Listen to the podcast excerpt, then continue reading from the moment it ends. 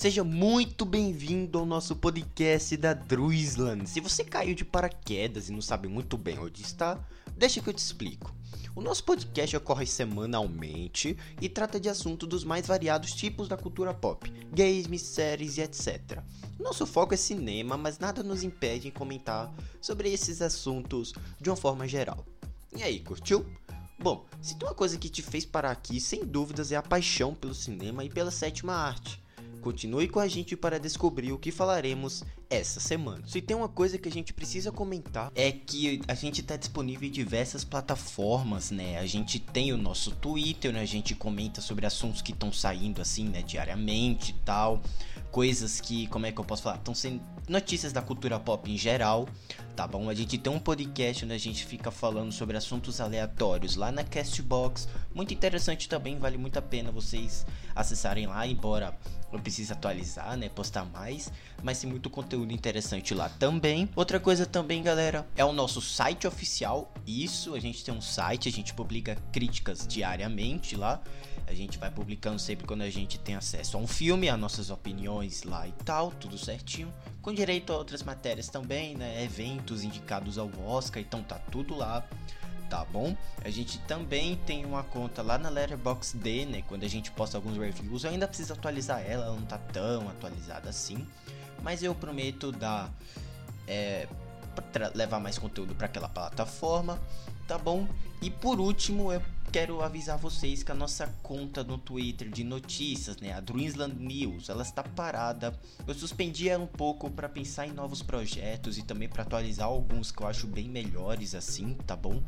Mas se vocês estão preocupados, eu prometo atualizar ela em breve, tá bom? Tem muita coisa para soltar, é, é, muita pouca gente envolvida nesses projetos, então fica muito complicado pra gente seguir com todos, né? É muita ideia e às vezes as ideias antigas ficam de fora para dar lugar às ideias novas, então fica algo meio desbalanceado. Enfim, já avisei aqui, né? Então, que as notícias do Twitter por, por um tempo indeterminado, eu posso falar assim, estão suspensas lá também.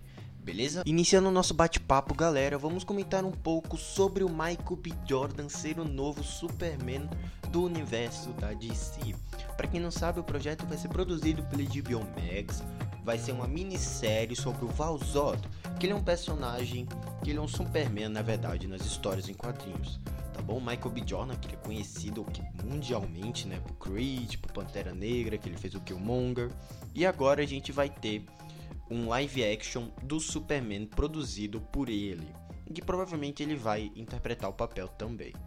Tá, o Collider, né, ele que foi o jornal que deu a confirmação, tá bom? E ela vai ser centrada em Valzod, que ele é uma versão do Superman da Terra 2, se eu não me engano. Tá, e o, o próprio portal falou que o projeto vai ser tocado pelo Jordan e pela produtora Outlier Society, que é a produtora dele também.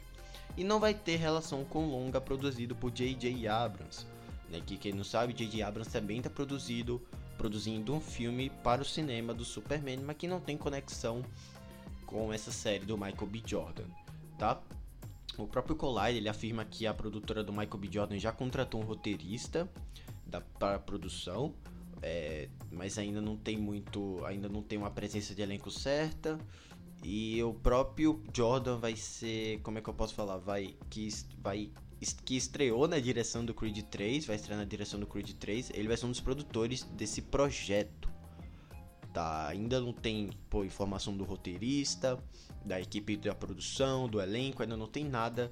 Mas é bom deixar aqui bem claro que o Valzod ele foi enviado para a Terra por Jor-El para escapar da destruição de Krypton e foi resgatado por Terry Sloan, né, que o, o Terry Sloan ofereceu um abrigo e uma proteção em um quarto secreto no asilo Arkham. Bom, após derrotar um clone maligno do Superman original, e que foi morto pelo Lobo da Steppe, o Valzod ele se une ao grupo Maravilhas do Mundo como o novo Superman da Terra 2. Tá, essa aqui é algumas informações do personagem, só para deixar bem claro aqui sobre quem é ele e quem o Michael B. Jordan vai fazer, né? Pô, tô muito ansioso, eu acho, eu sempre torci pro Michael B. Jordan fazer o Superman. Pô, o porte físico dele vai dar vai ser incrível. E eu tô muito ansioso e para quem não sabe, ainda não tem data, mas vai ser produzido e provavelmente lançado no serviço de streaming da HBO Max. Agora, sobre o que a gente vai falar hoje. Galera, eu trouxe algum um conjunto de produções esquecidas no HBO Max que vale a pena a gente comentar, tá bom? Séries infantis, a gente vai comentar aqui uma que eu é, dá para você assistir com sua criança tranquilo. É, tem séries documentais também. A gente vai comentar tudo aqui sobre indicações do Disney Plus.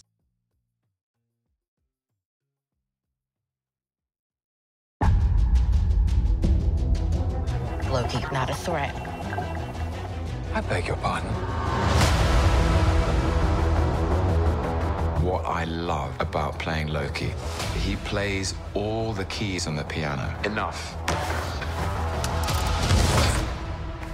Play the heavy keys too. Something I always try and bring to everything I do is digging into the emotion, I'm a god. You're a clown. letting the characters be ugly in a way. For me, it feels a bit more real. Glorious purpose. The world that production designers created is very unique for Loki. It has a lot of texture. Thank God that Loki and the MCU has a sense of humor for inspiration. It was fun. It was weird. We were able to create all these bandit versions of Loki's. I feel like I'm having an identity crisis.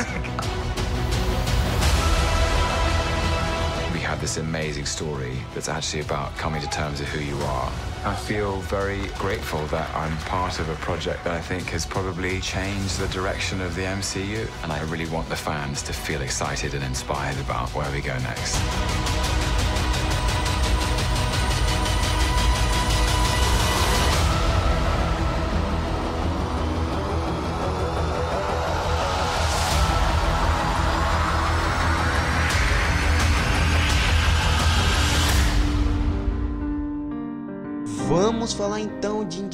Indicações do Disney Plus, né? Vamos comentar séries infantis, séries documentais, séries esquecidas, produções esquecidas em forma geral. Vamos comentar tudo aqui. Se você tem uma conta do, do Disney Plus e não sabe o que assistir depois de The Bad Batch, depois de séries do Star Wars e da Marvel, vem aqui que eu vou listar produções incríveis sobre o que você pode assistir nesse período que não tem grandes produções de Star Wars e nem da Marvel, tá bom? Vem com a gente descobrir quais são essas produções e por que vale a pena você dar o seu play.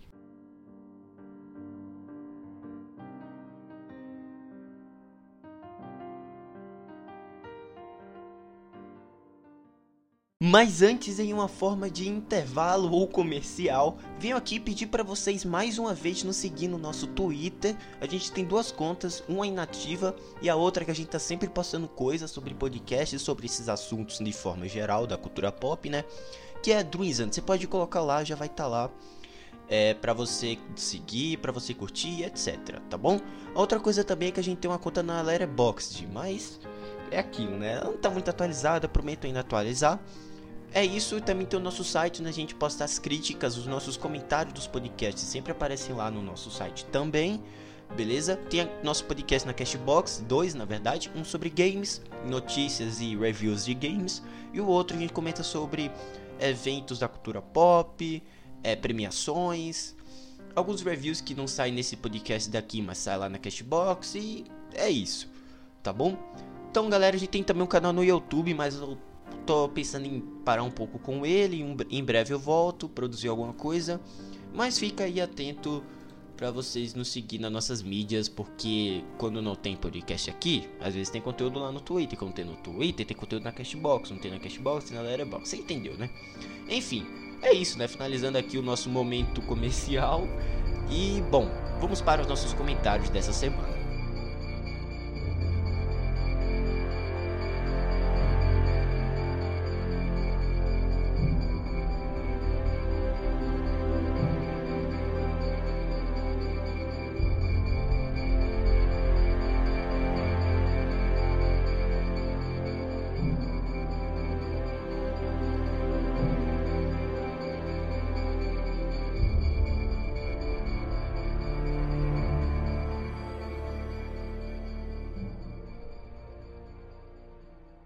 Você já rodou o catálogo da Netflix e nunca conseguiu achar uma produção que pudesse agradar o seu filho, o seu sobrinho, é, o seu neto, por assim dizer?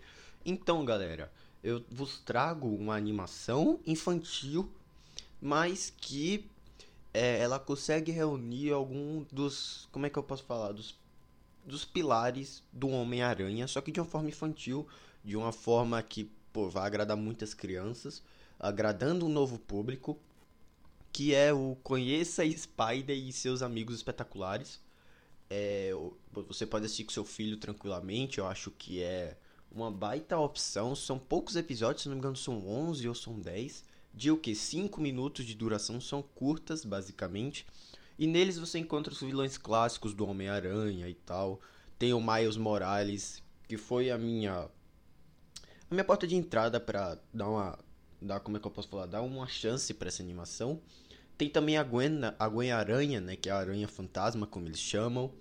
Então eu acho que tem a própria Tia May lá, tem o a, a Doutora Octopus, tem o Rino, tem o Duende Verde, tem o Hulk, tem a Capitã Marvel. Olha quantos personagens e tudo isso é para um público mais jovem, para um público criança. Então, se você tem seu filho, se você tem seu sobrinho, vale muito a pena você assistir porque, olha, vou te falar, viu? Antes eu não dava nada para essa animação, é muito infantil, é bem pra, pra criança mesmo. Mas você assistindo com uma criança do lado, eu acho que a experiência pode engrandecer muito e agradar uns no... e agradar novos públicos, trazer novos públicos para esses personagens da Marvel que a gente tanto conhece.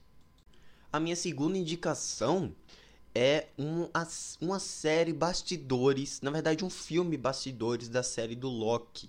Né? Avante Loki, Marvel Avante reúne três episódios de uma hora de duração, 60 minutos, 64 minutos, e trata dos bastidores dessa série da Marvel. O primeiro episódio foi sobre, foi sobre WandaVision, o segundo foi sobre Falcão Cidade Invernal e agora sobre Loki. O que deve falar também até sobre o Arif e todas essas séries da Marvel no Disney Plus. Agora a minha indicação para vocês é assistirem a do Loki, porque como eu disse, Loki não foi uma série que para mim me agradou muito. Eu acho que foi muito corrida. O Loki, ele foi tirado do seu das suas, como é que eu posso falar, da sua zona de conforto, mas não trabalharam muito bem. É, a própria Sophie de Martino para mim, para mim, tá, não sei se ela entregou uma atuação que eu esperava. É, como é que eu, o que eu posso falar mais? É, é uma série onde tudo é muito apressado, uma série onde joga muitas coisas pro final, sempre fica, ah, no próximo capítulo vou revelar, enfim. É bom a gente assistir, no caso, o bastidores, o making off dessa série, pra gente entender a mente por trás dos criadores. E eu acho que eles fizeram isso muito bem. A Kate Herron, eu adoro ela, uma baita diretora, teve umas cenas que foi muito bem feita. Tudo bem, aquela lá do vulcão lá, né, deu pra ver que era um, um chroma key, mas a Kate Herron conseguiu dar o seu o que ela quis para a série, ou seja, a gente vê o processo criativo da série do Loki, como ela filmou, quais como é que eu posso falar, quais técnicas, ângulos de câmera e tal ela usou, como foi a criação dos cenários, como foi introduzir o Kang o Conquistador na série do Jonathan Majors. Então a gente tem, olha galera, isso é spoiler, mas já tem o quê? Já tem quase um, pô, tem uns 15 dias já, né? 20 dias basicamente que estreou. Então, é, você é fã da Marvel e tal, acho que você já deveria ter visto, né? Enfim. É, então a gente tem esse processo criativo da série do Loki por trás desses bastidores, o que eu achei surreal. Sabe, tem uma, o próprio Michael Waldron, que ele vai ser o roteirista do Doutor Estranho 2, ele dá os seus, seus pitacos aqui, ele... Pô, muito bom, eu adorei o Marvel Avante Loki, pra mim foi uma, a pior série para mim das três, da, das três que foram lançadas até agora. Eu Pô, eu esperava muito. Eu adoro o Tom Hiddleston. Ele merecia uma série incrível. Mas é isso, né? Eu acho que, pô, Loki poderia ser bem melhor? Poderia. Mas eu acho que os bastidores conseguem entrar na cabeça dos criadores e falar por que eles optaram por tais decisões. Alguns argumentos são válidos, então vão lá conferir. Essa é minha pedida para vocês. Se você já terminou a série do Loki, dá uma chance para Marvel Avante e também olha os, os outros dois episódios, do WandaVision e do Falcão, que também são bem bacanas, beleza? O próximo aqui que eu vou falar para vocês, eu não posso deixar de falar, é revisitar a série clássica dos X-Men. Aquela dos anos 90, aquela onde a Tempestade tem o cabelo branco e tal, enfim. Aquela mesma com aquela musiquinha clássica. Olha, eu lembro de quando eu era pequeno, de chegar da escola e correndo assistir X-Men, a série clássica, a série animada, porque é algo que, me, que marca muito, principalmente na época onde foi lançada. É muito bacana ver os heróis os mutantes lidando com o peso dos seus poderes, Tem uns personagens clássicos dos quadrinhos, claro, mas a essência que o Stan Lee colocou lá nas histórias dele traz muito para essa série, vale muito a pena. E claro, por que, que eu venho trazer essa indicação para você? Porque para mim tem a melhor caracterização da Tempestade, tanto da personalidade como visualmente, que é a Aurora. Né?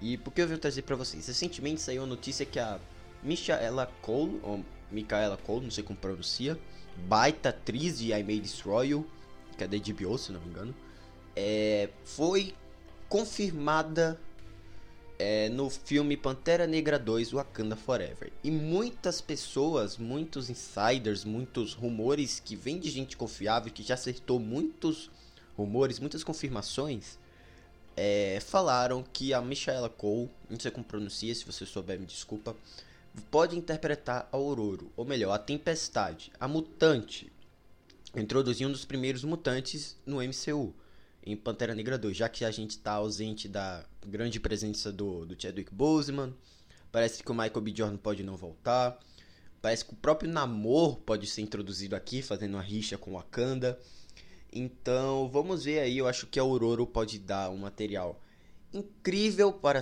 para a série, olha, para o filme Pantera Negra 2, é, e sem contar que eles falaram que eles criaram vários finais, vários roteiros pro filme do Pantera Negra. Então, será que veio um mutante por aí? Enfim, fica aqui a minha indicação. Assistam a série clássica dos X-Men lá. Aquela com musiquinha clássica. Tá lá no Disney Plus porque é incrível. Para as minhas duas últimas indicações, já citando os bastidores da série do Loki, venho aqui trazer para vocês Star Wars Gallery. The Mandalorian Gallery. Não sei se é assim não lembro, mas é uma série que trata dos bastidores da série do Mandalorian. Como eles filmaram as cenas, como eles criaram os efeitos visuais, como usaram os efeitos práticos, que é muito marcante na série do Star Wars não podia faltar. Como o John Favreau teve ideias para a série, contando com vários diretores, a Bryce Dallas Howard, aquela, sim, aquela do Jurassic World, World. Então, é, reúne todos os bastidores, assim como fizeram na série do Loki, sabe? E uma das coisas mais interessantes que eles contaram como não usaram chroma key e optaram por painéis de efeitos visuais, ou seja, eles criaram um cenário totalmente com painéis de vidro, se eu não me engano, e neles por computador inseriam os efeitos que colocariam num chroma key, ou seja, dá um sinal, na verdade dá uma uma profundidade bem maior nos efeitos que estavam prestes a acontecer. E então eu adorei essa forma como eles usaram e tal. Pô, The Mandalorian é uma série incrível. Se você, assim como Loki, se você já viu The Mandalorian, corre para ver Star Wars Gallery, porque é, é, muito bom, sabe? Disney Plus estão lançando extras, estão lançando documentários, assim, é, de, sobre os processos criativos, e para mim é uma das coisas que, pô, incríveis, sabe? A gente entrar por dentro da mente de alguém que cria algo como The Mandalorian, que para mim é uma das melhores produções do universo Star Wars que eu já assisti, que eu já presenciei. Tá? E por último, eu quero indicar para vocês Spark Shorts. O que são isso? São curtas de pequenos criadores da Pixar que eles desenvolvem usar, criar uma narrativa, criar um curta e como não tem como lançar no cinema, óbvio, né? Provavelmente é algum teste que a Pixar coloca neles para futuros cineastas. Eles lançam curtas. Tem o Kit Bull, que é incrível, Float, tem vários lá, não me lembro agora. Tem um lá que eu adorei, deixa eu ver aqui. É o Toca, Toca, Toca, acho que essa aí é, é como se fala, um curta incrível. Eu adorei, foi indicado ao Oscar, se não me engano, foi ao Globo de Ouro, não lembro. Tem vários, galera, que você pode acompanhar aqui, ó. Tem um que é o da 22 contra a Terra. Não sei se isso é um Spark Short, mas vale muito a pena. Tem vários, olha. Tem esse Smash and Grab que eu adorei. Muito bom. Então, vamos lá dar uma chance para esses pequenos cineastas. Dão lá o play nesses curtas. Tem uma coleção. Segredos Mágicos, incrível. Pearl também. O Kit Bull, como eu já falei, que é, para mim é um dos melhores. E tem também o Fitas, que esse daqui não tem comparação, para mim é o melhor Spark Short. Vamos lá dar uma chance que é incrível. Tem também o Wind, né, que é mais um curta desses cineastas que podem vir a se tornar futuros diretores de animação dentro da Pixar, beleza? Essas são as minhas indicações para vocês, galera. Se vocês não sabem o que assistir no Disney Plus depois de The Mandalorian, depois de WandaVision, Falcão, Loki, então The Bad Batch, Clone Wars, então poxa, dá uma chance para essas produções aí. Eu acho incrível, sabe? Essas séries documentais, essas séries que tentam abranger um público novo. As próprias séries clássicas, né? Tem uma do Homem-Aranha também, que eu até colocaria aqui. Então, vão lá, tem muita coisa interessante no Disney Plus. Tem muita gente que fala, ah, eu tô cancelando minha assinatura porque não tem nada para ver. Galera, tem, tem, tem, mas você não dá uma chance. Então vão lá conferir essas, essas produções que eu te indiquei, porque olha, se funcionou para mim, eu quero muito que funcione para você. Então, dá uma chance lá, dá o seu play e depois me contem um feedback o que você achou depois de assistir, claro, sobre essas produções que eu acabei de indicar. Beleza? Então é isso, galera. Nos deixa um feedback sobre qual produção dessa você quer assistir, qual produção dessa você se interessou. Não esqueça de nos deixar esse feedback tanto pela nossa conta do Twitter como pela plataforma da Anchor. Tem um botãozinho lá, você pode mandar tranquilamente, beleza? E é isso. Vejo vocês na próxima semana com mais um podcast. Abraços.